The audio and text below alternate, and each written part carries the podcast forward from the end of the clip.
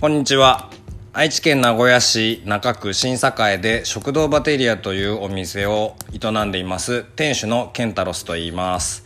えこの番組は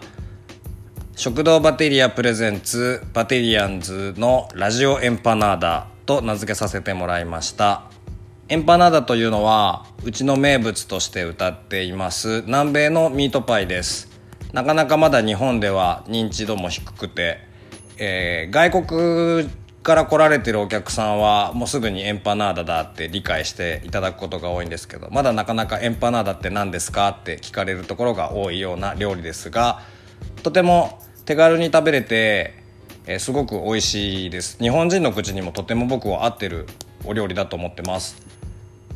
えー、いつかはエンパナーダの専門店やりたいなーなんて思いながら食堂バテリアとしてえー、間もなく6周年を迎えます。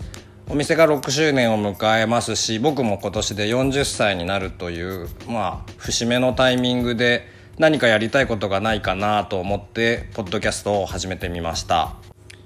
僕は普段、えー、ドラマーとしても活動しています。自身が参加するバンドの活動やシンガーソングライターのこのバックバンドにアレンジメント参加をしたりもして活動しています。また昔から映画や音楽漫画本なども好きでよく読んだり見たりしています。なのでお店で、えー、お客さんたちと熱っぽく最近見て面白かった映画やドラマ漫画や本の話なんかをすることがとても多いのですがお店だとどうしてもやっぱり、えー、熱量120%で話すことは難しいのでこの番組の中ではお店ではちょっと話しきれないような熱量たっぷりで好きな映画や漫画音楽の話をできたらなと思っています。